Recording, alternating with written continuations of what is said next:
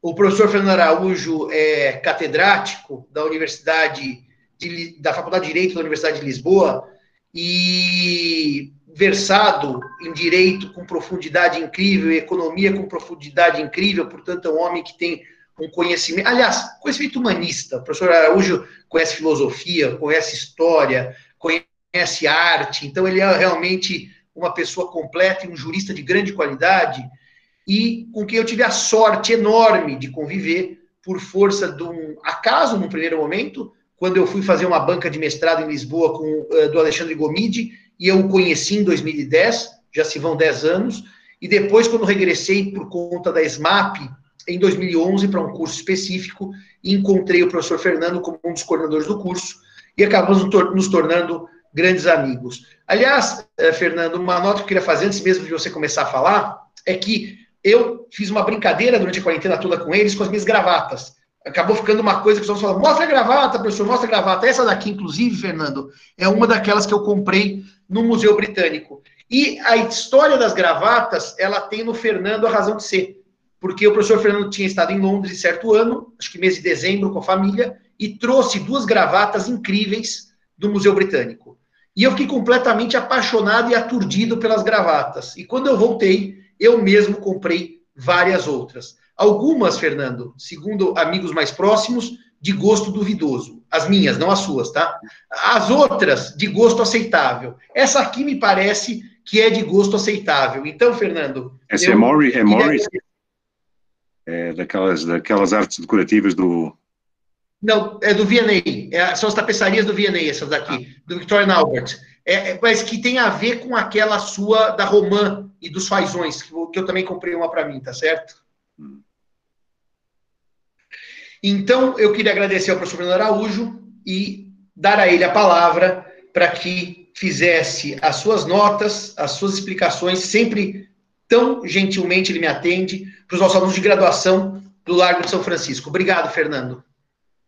Obrigado. Uh, tanto quanto percebi de uma conversa que tive com o professor Simão, tratava-se de eu uh, partilhar algumas reflexões sobre a chamada análise económica uh, do direito aplicada aos contratos, aquilo que muitas vezes se designa por teoria económica do contrato. Aqui há alguns anos publiquei um livro sobre esse assunto e desde então tenho dedicado alguma atenção ao assunto, precisamente neste momento estou a iniciar mais uma edição do mestrado e doutorado aqui em, na Faculdade de Direito de Lisboa com esse tema, a, teoria dos contratos. E, portanto, eh, já que eh, a vossa, o vosso curso, a, vosso, a vossa disciplina é também teoria dos contratos, eh, achei que poderia ter algum interesse partilhar convosco estas, estes contributos que a análise económica tem nesta matéria contratual. Uma das. Antes de mais, evidentemente, dizer que o professor Simão é muito exagerado nas referências que faz, mas é um daqueles casos em que a amizade vai acima da justiça. Enfim, isso gera uma outra consideração filosófica para outra ocasião.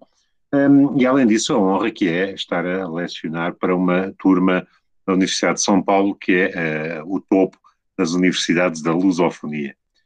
Uh, bom, voltando então à questão do contrato na análise económica do direito, diria que uh, a análise económica do direito não é uh, uma inimiga da, do direito, não é uma revolução do direito, não veio para transformar o direito.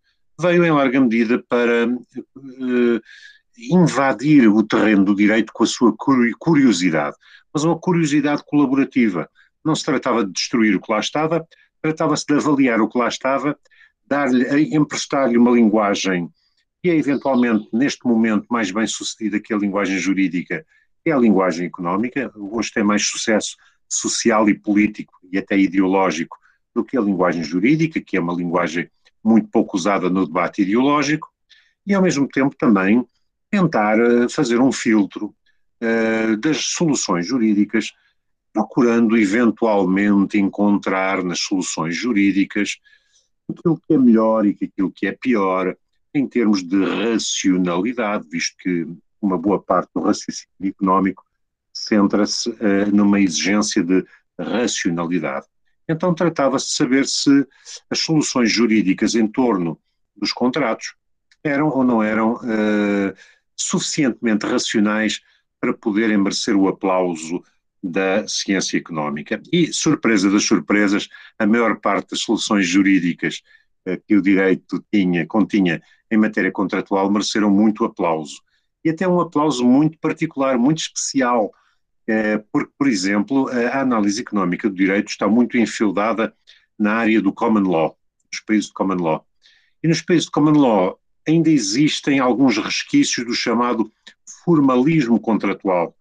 Ou seja, para se celebrar um contrato é muitas vezes ainda preciso um, um, um determinado cerimonial, agora já muito esquemático, mas que basicamente tem a ver com, uma, com a chamada consideration, ou seja, com uma entrega, qualquer, qualquer gesto, qualquer formalidade, de algum modo complemente uh, o simples encontro de vontades.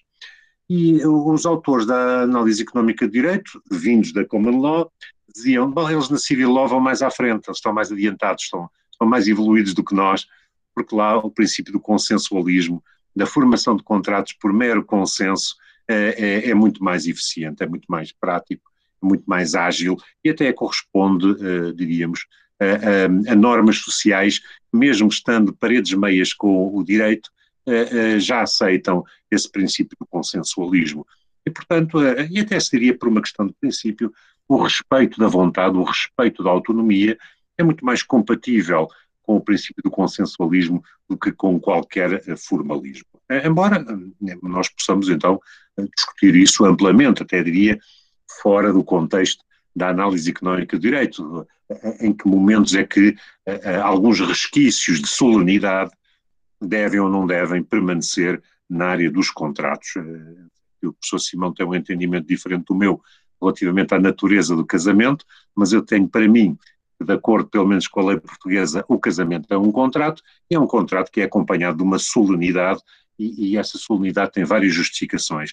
Mesmo no mundo secularizado, diríamos que tem a justificação de permitir a detecção uh, de situações em que as pessoas não se estão a, não se estão a perceber do alcance do ato.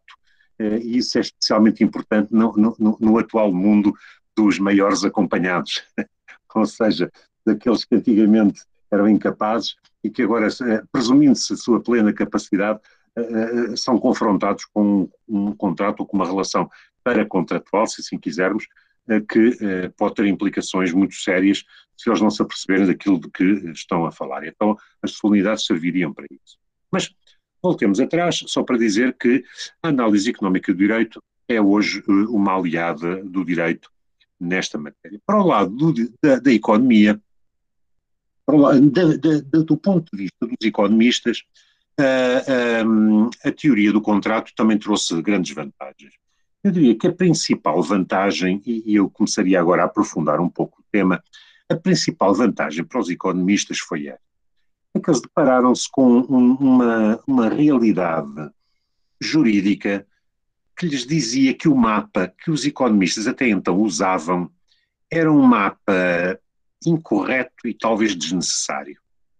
Os economistas estavam muito habituados a uma análise puramente individualista ou seja, estavam habituados a fazer uma, uma um, um, a construir modelos de funcionamento da sociedade, às vezes modelos do funcionamento de toda a sociedade, de todo o mercado, modelos ambiciosos, mas com base no puro atomismo, ou seja, na ideia de que cada, cada agente económico, munido da sua consciência, munido da sua racionalidade, é um átomo que uh, se desloca uh, uh, num, num, firmamento de interesses e, e, depois lá encontra a sua trajetória, lá vai fazendo a sua trajetória, e portanto diríamos que é uma perspectiva rigorosamente individualista.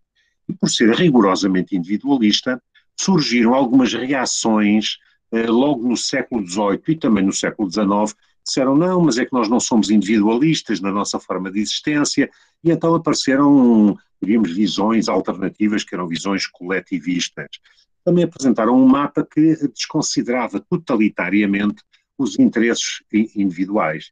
Portanto, também, também com resultados desastrosos no século XX, acabou por demonstrar que não servia. Mas os economistas, eh, até por reação a esse coletivismo que fazia tábua rasa dos interesses individuais, voltaram à, tal perspectiva atomística, à perspectiva individualista. Mas depois, eh, eh, quando eles começaram a aproximar do direito, começaram a perceber-se que o direito há muito tempo tinha transcendido, tinha ultrapassado essa visão atomística e já tinha uma visão molecular. Vamos usar aqui uma linguagem da física. Ou seja, que os próprios uh, juristas há muito tempo não encaravam as pessoas isoladamente, mas tendiam a. Claro que as encaravam isoladamente, claro que nós sabemos que as encaram isoladamente numa série de circunstâncias, mas em muitas circunstâncias já não as encaram isoladamente, encaram-nas dentro de um arranjo de átomos, que é aquilo que nós designamos por uma molécula, ou seja, um arranjo permanente de átomos. E para isso é, é que começou-se a adotar crescentemente uma visão dita institucional ou institucionalista. Há um conjunto de instituições em que nós nos integramos e essas instituições uh, uh, definem-nos tanto como a nossa própria individualidade. E até podíamos dizer, de certa maneira, a nossa individualidade é um espelho da nossa pertença a essas instituições. Basta ilustrá-lo com um tema que é especialmente caro ao professor Simão, que é a instituição família. A instituição família define plenamente uh, os seus membros e, portanto, há uma boa parte da nossa identidade que é definida pela nossa integração numa instituição familiar.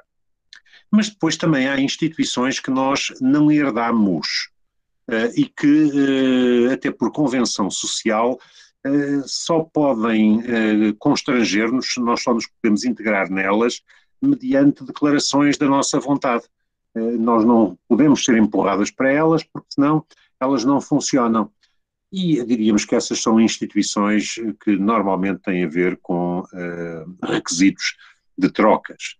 Nos, uh, nas trocas que nós fazemos, sejam trocas económicas, sejam trocas de outra natureza, nós uh, normalmente tentamos manter algum equilíbrio das nossas posições. Quando nos, quando nos aproximamos de alguém para trocar utilidades com alguém, ou para complementar a nossa atuação com alguém, nós pressupomos que estamos num patamar mínimo de igualdade. Isto é, que não vamos para uma troca se houver vantagens muito desproporcionadas logo de início. E, portanto, procuramos encontrar vantagens, que não têm que ser absolutamente equilibradas, mas que têm que ter uma contrapartida satisfatória para nos incentivar livremente a irmos para aí. É aqui que surge a ideia de contrato. Então os economistas ficaram muito surpreendidos como é que os juristas já tinham chegado a, a estabilizar a sua visão, por exemplo, no funcionamento da vida económica, não com base nas motivações isoladas de agentes económicos, mas eh, nas motivações de agentes já comprometidos na sua colaboração através de contratos. Ou seja, o panorama jurídico sobre a atividade económica é um panorama basicamente contratual. E, e, e, o direito não precisa de ultrapassar os contratos e fazer eh, uma espécie de desconsideração uh, dos contratos ou das instituições a que eles nascem, a, a, em que eles assentam, só de vez em quando, evidentemente, em casos extremos, uh, enfim, uh, removendo véus e aparências, ou às vezes até reconhecendo que há contratos que nascem nulos ou até inexistentes, enfim, todas aquelas categorias que podem destruir os vínculos que as pessoas formam, mas que, tirada essa patologia, as pessoas efetivamente celebram entre elas eh, contratos, estabelecem vínculos e, e, e atuam com base nesses vínculos.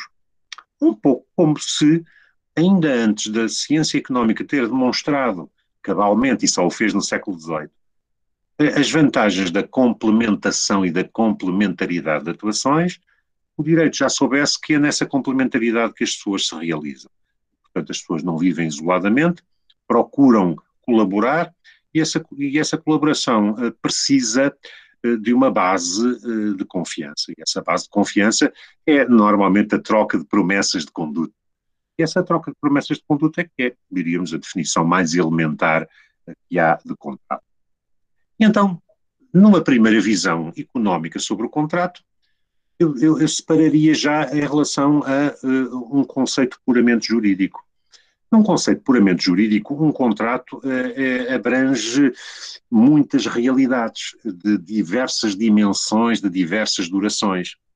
Até pequenos contactos instantâneos, aquilo que nós designaríamos talvez com relações contratuais massificadas ou relações contratuais de facto, nas quais, por exemplo, não há tempo de averiguar se as partes são capazes, eh, enfim, e uma série de requisitos habituais ou que formalmente nós associaríamos a, a, aos requisitos de um contrato, eh, seriam incompatíveis, sei lá, por exemplo, um transporte, não é? As pessoas entram num transporte e, e, o condutor não vai estar a perguntar a toda a gente se é maior e se dá o seu consentimento e se conhece as condições gerais ou as condições específicas daquele transporte. Se fosse fazê-lo, o transporte por isso simplesmente não funcionaria. Então, por uma questão de expeditiva, uma, uma questão de rapidez, eh, presume-se que há esse consentimento, presume-se que existe essa capacidade, etc. Mas o direito, mesmo nessas, circunstâncias muito pequenininhas, eh, ou diria assim, muito despidas de, eh, de jurídica, o direito não abdica de as identificar como contratos. E daí a tal definição extremamente genérica de que o contrato será todo o acordo de vontades, não é? Ou todo o negócio jurídico bilateral. E, e portanto, essa é, é, o direito não, não prescinde disso. Mas eu compreendo o ponto de vista do direito. Aliás, nós compreendemos, todos. É este. Se tudo correr bem, não é preciso que o direito intervenha nessas pequeninas relações. Mas essas pequenas relações podem efetivamente correr mal. Então, se correr mal, o direito, no fundo, está a dizer assim: não se preocupem, continuem, façam de conta que o direito nada tem a ver com isso. Mas se for preciso, então o direito é capaz de reconstituir tudo o que se passou ou tudo o que se deveria ter passado nessas situações e então fazer corresponder a isso a figura contratual e as consequências e as salvaguardas e as proteções de um contrato. Portanto, no conceito jurídico, o contrato é quase tudo o que envolva um encontro de duas, de duas ou mais vontades. Para a visão económica, o, eh, eh, o, o, contrato não é bem isso. Quando se fala de teoria económica do contrato, a economia, até por uma razão de poupança de esforços, eh, não se interessa muito por esses contactos pontuais e designa-os por mercado. Designa tudo isso por mercado. Diz, ah, essas relações pontuais, as pessoas encontram-se, Uh, posso entrar no, no, no, ônibus? Pode, sim, senhor. Uh, entra, uh, paga lá a passagem, chega ao seu destino, sai, não, não diz mais nada. Aquilo que seria eventual, eventualmente uma relação contratual para o direito, para, o, para, o, para a economia, isso é uma relação de mercado, que um, se pode marcar de uma relação contratual. Para a, a economia, o que interessa verdadeiramente numa relação ou, ou, aquilo que verdadeiramente interessa para identificar uma relação contratual é que haja um programa de colaboração. Ou seja, que as pessoas eh, se disponham a colaborar de uma forma relativamente estável, relativamente duradoura. Porque só quando as pessoas prometem uma à outra alguma fidelidade contratual, mesmo que seja muito pouquinha, mesmo que seja pequenina, é que verdadeiramente começam a surgir problemas interessantes e o contrato começa a distinguir-se das simples relações de mercado. E, portanto, eu diria que há logo aqui uma grande distinção. Portanto, na definição económica, contrato é uma relação minimamente duradoura, não tem que ser duradoura de vários anos, não, pode ser duradoura de três, quatro dias, mas tem que ser o suficiente para suscitar algumas dificuldades, alguns melindres. E que melindres são esses? São, por exemplo, eh, alguma exposição de uma parte ao risco que a outra parte não cumpra aquilo a que ficou adstrita. A coisa que nos contratos jurídicos de execução ou de cumprimento instantâneo, eh, eh, por definição, é um, é um, é um, é risco que está removido ou, ou que fica removido logo, no momento do cumprimento. Sem embargo, evidentemente, devem surgir todo o género de complicações a partir das relações instantâneas, com certeza. Mas não tem o mesmo alcance dessa, dessa, dessa relação um pouco mais duradoura. Depois também a, a, a ideia de que um contrato uh, interessa à economia porque, ao permitir a colaboração, o contrato permite alcançar coisas que não seriam alcançáveis sem esse contrato. Eu talvez pudesse, se o professor Simão não se indignar demasiado comigo, voltar ao exemplo do casamento como contrato. Só para dizer isto, eh, as pessoas casam ou casavam porque entendiam socialmente que só com o casamento poderiam alcançar certas finalidades que não podiam alcançar sem o casamento. Eh, algumas relações eh, sexuais de potencial procriativo que ocorreriam fora do casamento não garantiam às partes envolvidas uma estabilidade para o caso de dessas opções sexuais procriativas resultar uma prole. Sempre foi assim. Aliás, devo dizer que a sociologia e a antropologia do casamento demonstram exatamente isso. É muito menos romântico do que parece. As comunidades de todo o mundo têm formas de casamento. Aliás, o casamento não é específico da nossa espécie, passa a redundância, portanto, há relações estáveis com problemas de fidelidade agudos uh, noutras espécies, uh, e essas relações estáveis significam que uma parte promete à outra um investimento numa determinada relação com exclusão de todas as alternativas a essa relação. No fundo, oferece-se como refém dessa relação. E oferecer-se como refém dessa relação significa o quê? Claro que há sempre muitas piadas de teor mais ou menos machista, dizem que, por exemplo, quando um homem se oferece refém de uma relação matrimonial, é o fim da sua vida e tal, e fica muito sacrificado. Na verdade, ambas as partes se sacrificam neste sentido que prescindem, ao celebrar o contrato, de, dos contactos pontuais que teriam à margem do contrato. Ou seja, eles prometem colaborar dentro do contrato e essa colaboração dentro do contrato tem aspectos de exclusividade. Agora vamos deixar lá o matrimónio e uh, as suas eventuais incidências contratuais ou paracontratuais, mas falemos dos contratos em geral. Nos contratos em geral é exatamente isso que acontece. As pessoas prometem-se uma colaboração, dizendo o seguinte: eu colaboro consigo e não colaboro com mais ninguém. E esta colaboração exclusiva consigo vai permitir um programa de atividades que não seria possível se eu dividisse a minha colaboração entre si e outros. Vou-me dedicar apenas a si, neste esforço que eu prometi. Este esforço fica garantido. E este esforço que fica garantido é uh, uh, o ganho que esse contrato representa relativamente às alternativas de mercado. Portanto, sublinhando agora um segundo aspecto que creio que é um aspectos, uma das intuições mais importantes da análise económica do direito, o contrato é hoje entendido como a grande alternativa ao mercado. Tradicionalmente não se concebia assim. Entendia-se que o mercado era uma, um, um, entrecruzar de contratos. E é verdade que do ponto de vista jurídico é exatamente isso. Mas do ponto de vista económico faz-se muita questão em dizer mercado é uma coisa, contrato é outro, é outra. E porquê? Porque precisamente o mercado fica a ser uma espécie de um residual em relação ao contrato. Quando as pessoas celebram um contrato, estão a afastar-se do mercado. E estão a afastar-se porquê?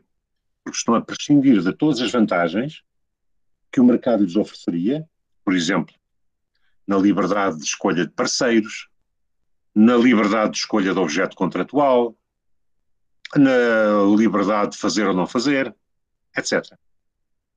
Prescindem dessas liberdades a troco de uma vantagem. E que vantagem é essa? É de terem a segurança de que a outra parte lhes prometeu colaborar num objetivo que não seria alcançável de outra maneira. Vejam ainda, se me permitem, só este último regresso, vejam ainda a vantagem disso para a constituição de uma família com a prole. Uh, a, a, a, vulnerabilidade com que uh, os membros da espécie humana nascem, chamada altericidade, faz com que tenha que haver um investimento ou do núcleo dos progenitores, pai e a mãe, ou pelo menos de uma família alargada, ou enfim, de algumas pessoas que possam desempenhar esse papel protetor. É verdade que em muitas sociedades no planeta esse papel protetor não é apenas desempenhado pelos progenitores. Ou às vezes até o progenitor macho é, rapidamente afastado do, do, do processo de, de, de, proteção da prole. Uh, e, portanto, é de certa maneira encorajado a sua promiscuidade sexual, ele passa a ser encarado como um mero reprodutor uh, e não como um pai ou como um. Bom, de qualquer maneira, esse investimento significa basicamente nas sociedades modernas, das, das, das pequenas famílias, os progenitores têm que dividir entre eles tarefas para protegerem a prole, eh, neste sentido que alguns têm que proteger fisicamente essa prole, outros têm que prover ao sustento dessa prole, tem que haver uma complementaridade no desempenho de algumas tarefas. E se as partes não conseguem sozinhas desempenhar essas tarefas, ou se um só, ou se uma só pessoa não consegue, ou não se sente capaz de desempenhar sozinha essas tarefas, ela tem que ter a certeza de que vai arranjar como progenitor eh, um parceiro para essa aventura. Eh, um parceiro que não falhará nos momentos cruciais. E só na certeza de que não falhará nos momentos cruciais é que então se dá início a esse empreendimento comum. Isto, por Fernando, vez, você me permite só uma nota que eu gosto muito daquele seu exemplo que você dá aqui nas aulas de Lisboa, quando você cita a questão de você ter o jornal garantido por meio de uma assinatura ou ir à, à banca comprar jornal todos os dias. Esse exemplo seu me parece que dá uma clareza a essa ideia. Quando eu assino um jornal, eu posso pagar até um preço mais caro, etc., mas sim tenho certeza de receber o jornal. Quando eu decido ir ao mercado e comprar o jornal todo dia, pode ser que chegue lá um dia e a banca esteja fechada, pode ser que o jornal tenha acabado. Então, eu acho muito, muito claro esse exemplo das vantagens do contrato ou das vantagens do mercado, a decidir, no caso concreto, qual é aquela que mais me atende para aquela decisão que, no fundo, você vai dizer que é a decisão de um agente racional. Não é vamos, isso? Pois, vamos pegar por aí, vamos pegar por aí. Ninguém, ninguém me vai levar a mal o meu bairrismo, mas vamos imaginar um exemplo de um restaurante que vende pratos de bacalhau. um restaurante que vende pratos de bacalhau precisa de um fornecedor de bacalhau, matéria-prima. Uh, e, esse, e, e, e, esse fornecimento de bacalhau pode ser encontrado no mercado. No mercado há muita gente que vende, em termos puramente de mercado, pontuais, uh, um, o chamado mercado spot, o bacalhau, ao preço do dia, às condições do dia. Mas se um restaurante tem a reputação de ter um prato de bacalhau e nunca falha, e as pessoas podem ir lá calmamente servir-se desse prato de bacalhau e nunca serão desiludidas pela ausência desse prato de bacalhau, é bom que o dono desse restaurante contrate com o fornecedor, para que o fornecedor fique vinculado a vender-lhe. Porque senão, lá está o tal problema de, que ilustrava com o exemplo do jornal. Ele pode um dia chegar ao mercado e dizer assim: Eu quero comprar bacalhau. Não há. Ele diz, junto aos seus fornecedores habituais: Então não esperaram por mim, Atenção, nós não temos nenhum contrato consigo. Vendemos uma pessoa que chegou antes de si e que nos deu o preço aceitável.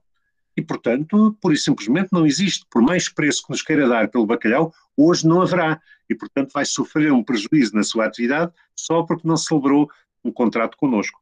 Mas ao celebrar um contrato com um fornecedor de bacalhau, esse dono do restaurante torna-se refém dessa relação. Refém em vários sentidos, e agora vamos ilustrar por exemplo, um deles é que ele passa a comprar aquele bacalhau a um determinado preço e pode ser que o mercado flutue no preço. E, portanto, ele pode, a certa altura, descobrir que está a pagar mais caro do que naquele dia uh, um, um, bacalhau é vendido no mercado. E, portanto, ele pode ter pena de, naquele momento, estar preso por um contrato que lhe está a impor um preço que não seria, que, se, que é um preço desvantajoso relativamente ao preço do mercado. Mas dir-se-ia que, nesse caso, diríamos que nesse caso, é o, essa diferença é mais do que justificada pela segurança. Ele, no fundo, ao celebrar o contrato, ele diz assim: Eu estou também a pagar a segurança do fornecimento.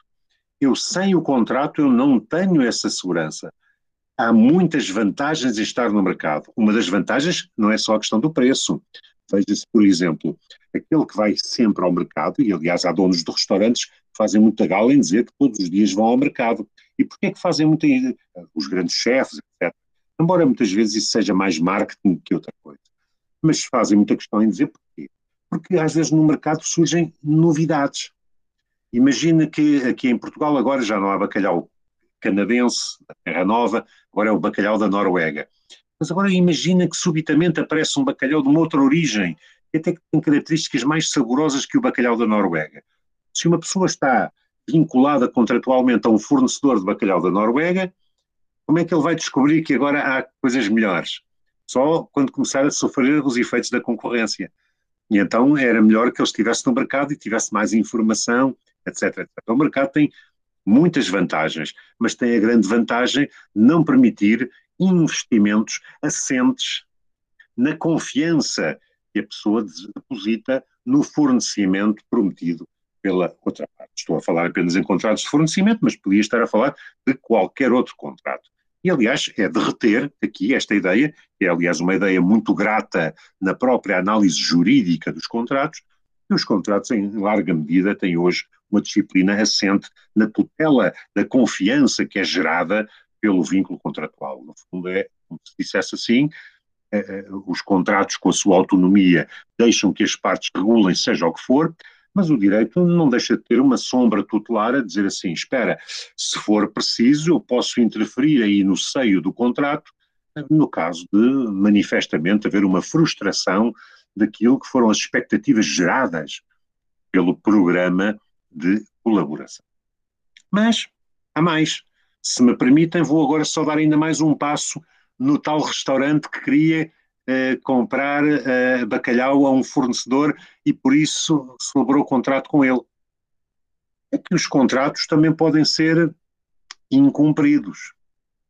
E ao serem incumpridos, enfim, eh, há muitas consequências, enfim, não sei em que ponto da matéria é questão, mas enfim, como juristas em geral, já sabem que o direito aí entra fortemente, porque não apenas atende ao interesse do lesado, no, pelo incumprimento contratual, como atende até aos interesses gerais.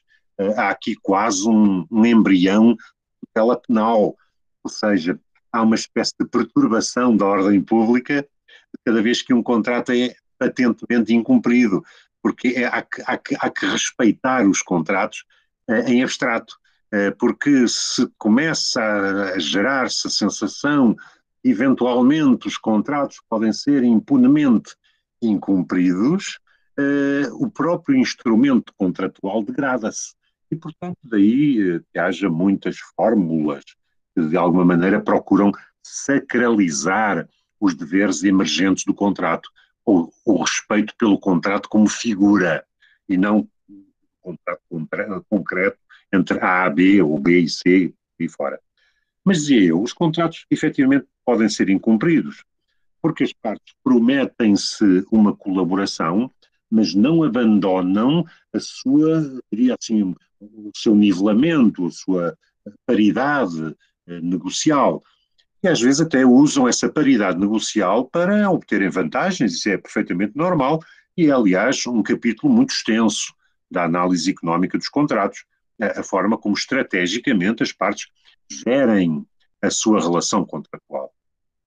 Aliás, com muitas implicações para fora do contrato.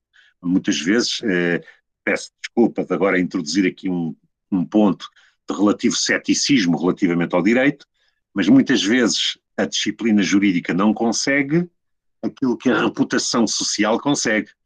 Ou seja, uh, ou, ou, o jogo repetido consegue.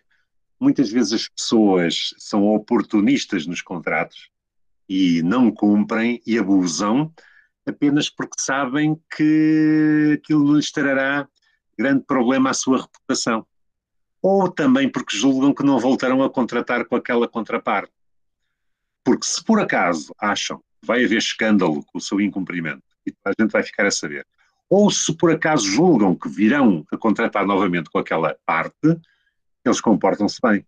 Portanto, as partes têm mais medo de coisas extrajurídicas do que coisas jurídicas, o que não deixa de depor um pouco relativamente às nossas ilusões de que o direito tudo pode. De qualquer modo, voltando à questão do incumprimento, o incumprimento, de facto, eh, deixa uma sombra sobre o contrato. É sempre uma possibilidade. Aliás, diríamos que é uma das riquezas eh, teóricas e práticas da figura do contrato, que o torna tão rico. É que o, o contrato é, é, uma, é, um, é um tango que tem que ser bem, tem que ser bem dançado por ambas as partes e onde pode haver muita escorregadela e muitas imperfeições. E, portanto, isso torna muito aliciante as diversas complicações que podem surgir em torno da figura. Agora, do ponto de vista prático, isso pode ser mau. Imagine o dono do restaurante que celebra um contrato com A e A, ao fim de seis meses, falha. Celebra um contrato com B e B, ao fim de dois anos, falha. Celebra um contrato com C e assim sucessivamente. Então, nessa altura, é capaz de pensar o seguinte: e porquê é que eu não me dedico também à captura do bacalhau? Porquê é que eu não alargo as minhas atividades a isso? Eu posso celebrar um contrato de uma forma muito especial com pescadores de bacalhau na Noruega. Vou à Noruega e faço com eles um contrato. É o contrato de sociedade. Uh, faço um contrato de sociedade e depois torno-me maioritário dentro dessa sociedade. O que é, é tornar-me maioritário dentro dessa sociedade, ou controlador dessa sociedade? É, através do contrato, dar origem a uma instituição que, essa altura, por via do próprio contrato, vai destruir a paridade inicial. É como se nós fizéssemos um pacto de que somos todos iguais, mas a partir de um determinado momento vamos, vamos chegar a acordo de que somos desiguais. Esse pacto é sempre possível, embora com limites, não é? Por exemplo, não é possível pactuarmos a nossa servidão, a nossa escravatura. Há, há coisas indisponíveis. Mas há muitos pactos dos quais resulta, logo a seguir, uma desigualdade entre as partes, ou uma desigualdade eh, muito ostensiva. Desigualdades sempre existem, são toleráveis, mas há, há, há desigualdades muito ostensivas. E o contrato de sociedade é, é, é, claramente um caso desses. O que é que acontece num contrato desses? A pessoa diz assim: eu eh, até este ponto contratei consigo um, um pescador norueguês, contratei consigo, comprei-lhe uh, o, o, bacalhau, agora fiz sociedade consigo, agora somos sócios, uh, a partir de agora sou eu o sócio maioritário, de maneira que a partir de agora vou introduzir no nosso vocabulário, não sei muito bem como é que isto se diz em norueguês, mas sei como se diz em português, a partir de agora o senhor obedece-me. De modo que a partir de agora vou-lhe dar umas ordens e o senhor obedece-me. Uh, o senhor entrou na sociedade comigo, predisposto a que isso acontecesse. Era essa a ideia de formarmos sociedade. Eu tornar-me controlador, eu, mediante algumas contrapartidas que lhe darei, e uma das contrapartidas que lhe dou é que eu assumo todo o risco da sua exploração. Portanto, eh, todo o bacalhau que o senhor capturar vem para as minhas mãos, eu encarrego-me de o comercializar, o senhor não tem que nunca mais se preocupar com vendas, nem, e até se houver uma tempestade e eu não, não puder capturar nesse dia bacalhau, nessa semana, eu corro o risco eu sou o controlador da empresa. Agora, não me volto a dizer que desobedece ou que vai vender a terceiros. Não. A partir deste momento, o senhor está na minha dependência. Ora bem, chama-se isto uma integração vertical.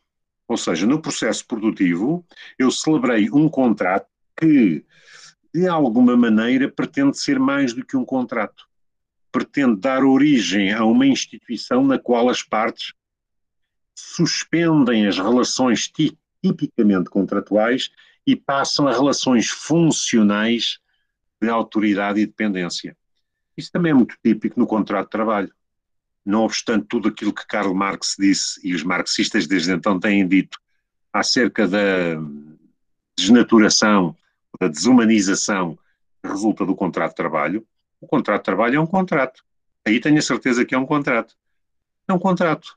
É, é claro que podíamos dizer assim, bom, eh, certo, em alguns casos temos que reconhecer que o contrato de trabalho é celebrado é, com algum estado de necessidade.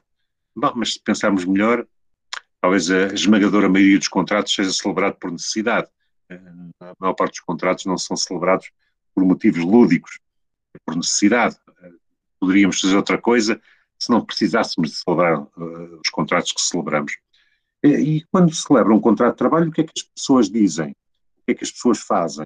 Dizem assim: eu uh, sou empregador, o senhor passa a obedecer-me e eu passo a assumir os riscos da exploração, uh, libertando desses riscos. E o trabalhador diz assim: eu passo a receber, quer a exploração seja lucrativa, quer não seja, portanto, passo a ter um, um vencimento seguro, mesmo que seja baixo, mas é seguro, e em contrapartida obedeço porque continuarmos em paridade não permite o funcionamento do uh, esquema produtivo.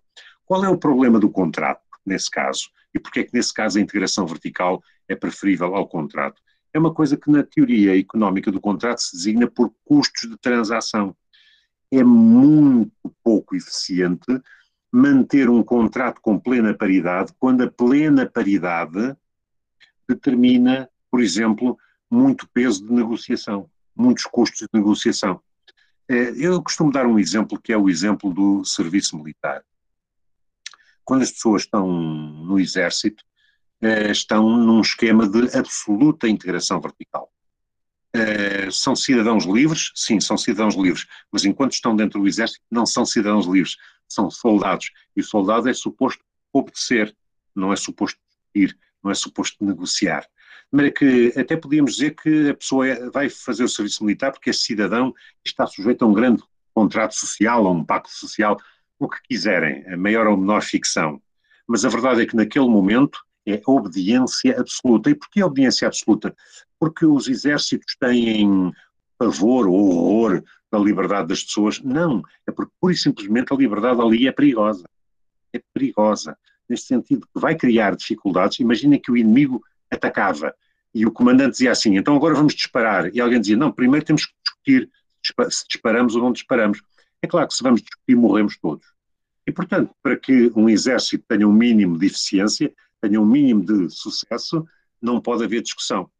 A mesma coisa acontece nas empresas. As empresas são grandes fenómenos de integração eh, eh, vertical, porque eh, basicamente elas ganham em eficiência por diminuírem essa paridade entre as partes. A paridade é interessante, mas.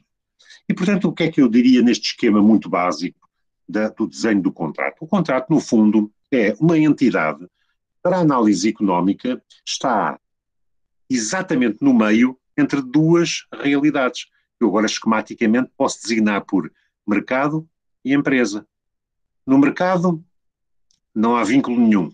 As pessoas têm a liberdade máxima. Hoje negociam com A, amanhã negociam com B e ninguém lhes pode obrigar a negociar, a voltar a negociar com A ou a negociar com B. Negociam como querem, quando querem, têm todas as vantagens disso mas também tem todas as desvantagens disso. Então as pessoas vão para os contratos para passarem a negociar apenas com A ou apenas com B. E depois, em resultado dessa negociação, até com a evolução do contrato, deixarem de negociar tanto e passarem à execução efetiva de um, uh, um programa de colaboração. Porque às vezes a gente também, eh, nós como juristas, tendemos a exacerbar muito o aspecto da negociação, quando na verdade a vida de um contrato não é negociação. A negociação é o momento da gênese do contrato, mas depois o que interessa verdadeiramente para a vida do contrato é a sua execução, é a materialização, é a, a, a concretização dos deveres que foram assumidos eh, nessa negociação. Finalmente, do outro lado, temos a empresa. A empresa é chega de negociação, chega de paridade, temos que de vez em quando ter estruturas hierárquicas eh, a funcionar. Devo dizer que eh, esta, esta trilogia, mercado, contrato, empresa, é muito mais fértil do que parece. E eu vou-te vou só dar uh, aqui um ou dois exemplos e depois, se o professor Simão entender, ou vamos para outro ponto, ou vamos para esclarecer alguma questão que se suscite. Vou só aqui dar um ou dois exemplos. Um deles é, chegou a pandemia, e a pandemia, entre outras consequências, teve a do teletrabalho. O teletrabalho, o trabalho à distância, é um trabalho que é menos exigente em termos de integração vertical. Significa que muitos eh, mecanismos tradicionais de integração vertical, por exemplo, as estruturas hierárquicas em que há chefias e as chefias presentes e, as FIAs observam a conduta dos trabalhadores, estão constantemente em interação com os trabalhadores, isso agora tornou-se mais difícil no teletrabalho. Não é impossível, não é impossível. A, monitorização da atividade dos trabalhadores ainda é possível, mas tornou-se mais difícil. O que significa, portanto, que muitas empresas estão a recuar um bocadinho para o plano contratual. Ou seja, há, há, há hoje mais contrato e menos empresa do que havia há um ano. Eh, neste sentido que as relações de teletrabalho vieram uh, tornar obsoletas muitas estruturas da chamada integração vertical. Um, começando até, diria, pelas próprias estruturas físicas. Um tipo de organização laboral que exige estruturas hierárquicas. Pensem, por exemplo, o que é uh, uma empresa que tem mil pessoas num edifício e, e, as necessidades de disciplina que se impõem para as pessoas se alimentarem mil pessoas não conseguem alimentar-se ao mesmo tempo, a menos que essa empresa gaste fortunas nas suas cantinas. Então tem que haver uma forma de organização. Essa forma de organização agora desapareceu, tornou-se inútil, porque as pessoas estão em teletrabalho. E, portanto, esse tipo de organização e de integração e de obediência, o senhor só pode almoçar entre a uma e as duas. Isso agora desapareceu, porque se as pessoas estão em teletrabalho e, eventualmente, é, os resultados são mais importantes do que a presença é, efetiva em todo o momento, então agora houve uma flexibilidade de horas de refeição que tornou é, dispensável essa questão de integração vertical. Um segundo e último ponto. Quando eu digo que o contrato é, está entre o mercado e a empresa, um, o próprio contrato pode ser lido de outra maneira. Diríamos, o contrato é sempre um híbrido que tem elementos de mercado e elementos de empresa. Como é que nós eh, designamos esse facto de um contrato ter elementos de mercado e elementos de empresa? Normalmente utilizamos a expressão governança. A governança do contrato significa que as partes entendem que devem inserir no contrato alguns elementos de integração vertical. A governança de um contrato é um pequeno passo na direção da empresa. É uma espécie de microestrutura empresarial que tenta resolver problemas emergentes do contrato, sem exigir renegociação do contrato. Muitas vezes as estipulações do, do, contratuais podem estar eh, tão vagas que, ao mínimo incidente, é preciso renegociar o contrato. Mas na maior parte das vezes não. Os contratos têm sofisticação suficiente, até nos termos vagos que usam, para prever algumas contingências futuras. E então deixam em aberto uma estrutura que permite resolver esses problemas futuros. Essa estrutura é uma estrutura que tem sempre elementos hierárquicos. Quem é que define? Pensem, por exemplo, só num exemplo destes.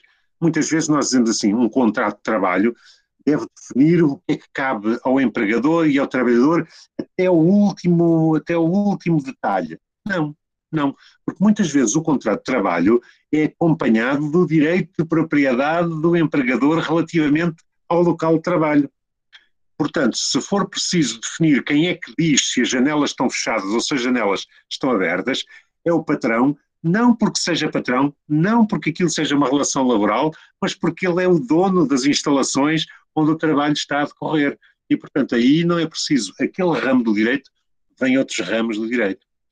Por sua vez, também nessa estrutura de governança do contrato, pode haver abertura ao mercado. Há uma figura que é muito estudada na teoria económica do contrato, que é a figura do contrato incompleto. Muitas vezes as partes dizem assim: nós não vamos negociar até ao infinito para que o nosso contrato fique perfeito, completo. Não. Preferimos negociar até um certo ponto e correr o risco de que venhamos a descobrir depois que o contrato está incompleto.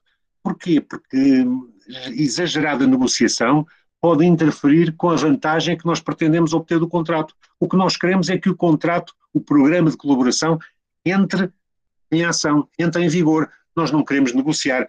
Os nossos advogados talvez queiram eternizar-se, porque estão a ganhar enquanto a negociação se eternizar mas as partes que efetivamente têm um interesse económico no contrato, muitas vezes o que querem é a execução do contrato e não propriamente uma negociação protraída. Então o que é que eles dizem? Chega de negociação, vamos correr o risco de que essa negociação esteja incompleta. E se essa negociação está incompleta, esse contrato está mais próximo do mercado. Porquê? Porque tem ainda muita abertura a soluções que remetem, por exemplo, para os usos, para os costumes, para eh, leis eh, para soft law, eh, para lex mercatoria, etc., etc., ou seja, para reflexos que podem ser recolhidos de costumes que vigoram entre partes que não estão relacionadas pelo contrato. portanto, é basicamente este o traço que eu diria que é distintivo entre a análise económica e a análise puramente jurídica dos contratos.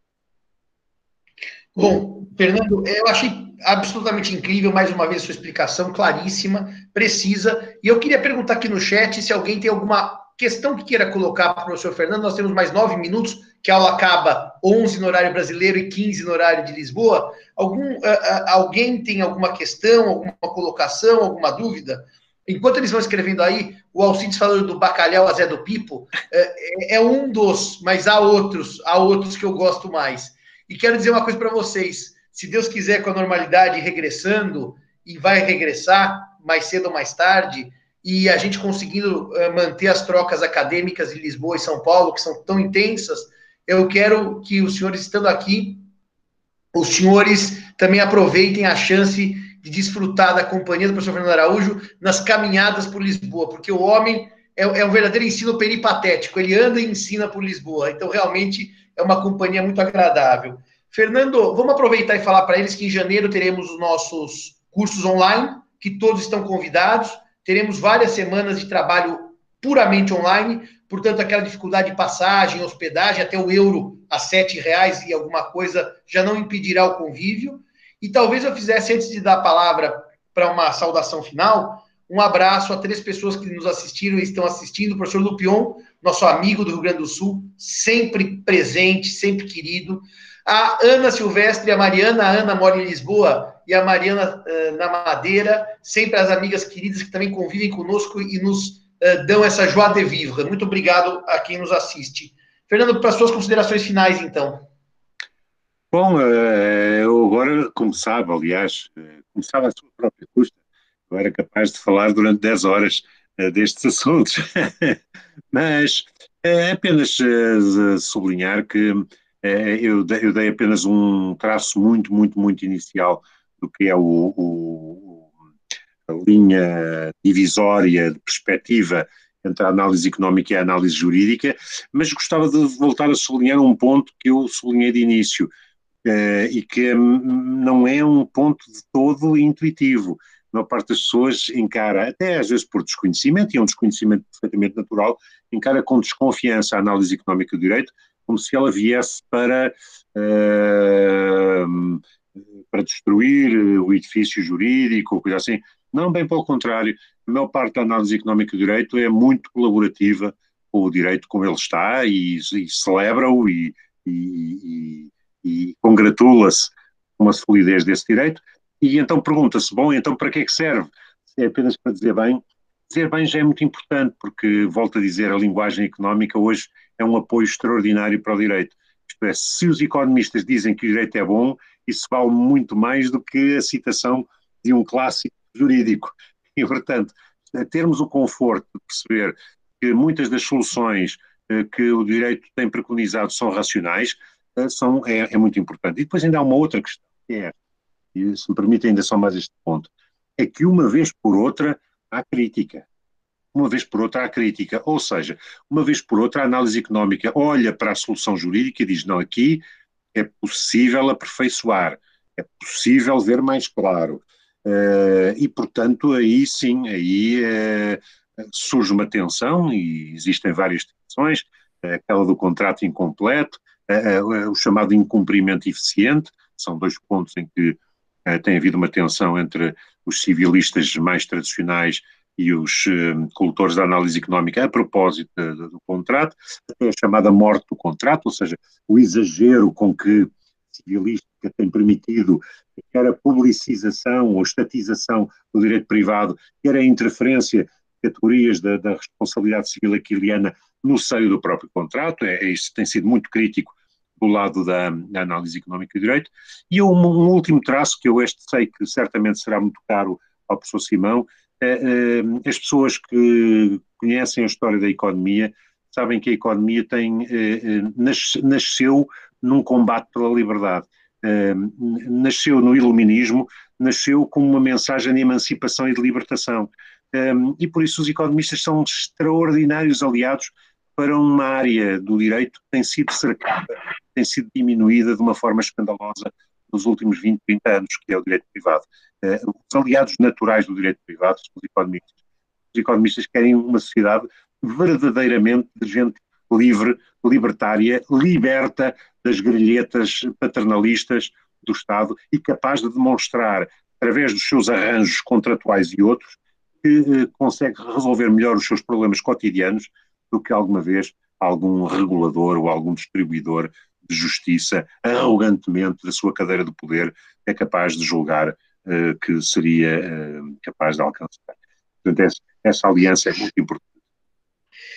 Fabuloso, obrigado por, por ensinar, professor Fernando Araújo, por a gente aprender mais uma vez com você. E eu digo, Fernando, mais uma vez, que a, se a pandemia nos trouxe uma certa depressão de não termos o convívio presencial com os amigos e com os alunos, trouxe uma vantagem, porque dificilmente o amigo conseguiria fazer tantas palestras em tantos lugares do Brasil e tantas aulas se não fosse da maneira telepresencial, tá certo? Lisboa voltou com as aulas presenciais parcialmente, é, é uma experiência até interessante, é, com máscaras, etc. Mas isso a gente conversa numa, num próximo encontro. Obrigado a todos e todas e um abraço, Fernando. Até a próxima, se Deus quiser. É, meninos e meninas, sobre a aula de terça, olhem o Moodle, que eu eventualmente, os cursos Dante, a gente vai publicar no Instagram. Vamos publicar as datas, tudo direitinho, vamos fazer um pupurri com os nossos cursos virtuais. E daí, uh, olhem uh, no Moodle se a aula de terça é presencial ou é gravada. Beijo a todos e todas. Fernando, muito obrigado. Uma boa tarde em Lisboa e um bom almoço aí no Brasil. Tchau, tchau, gente.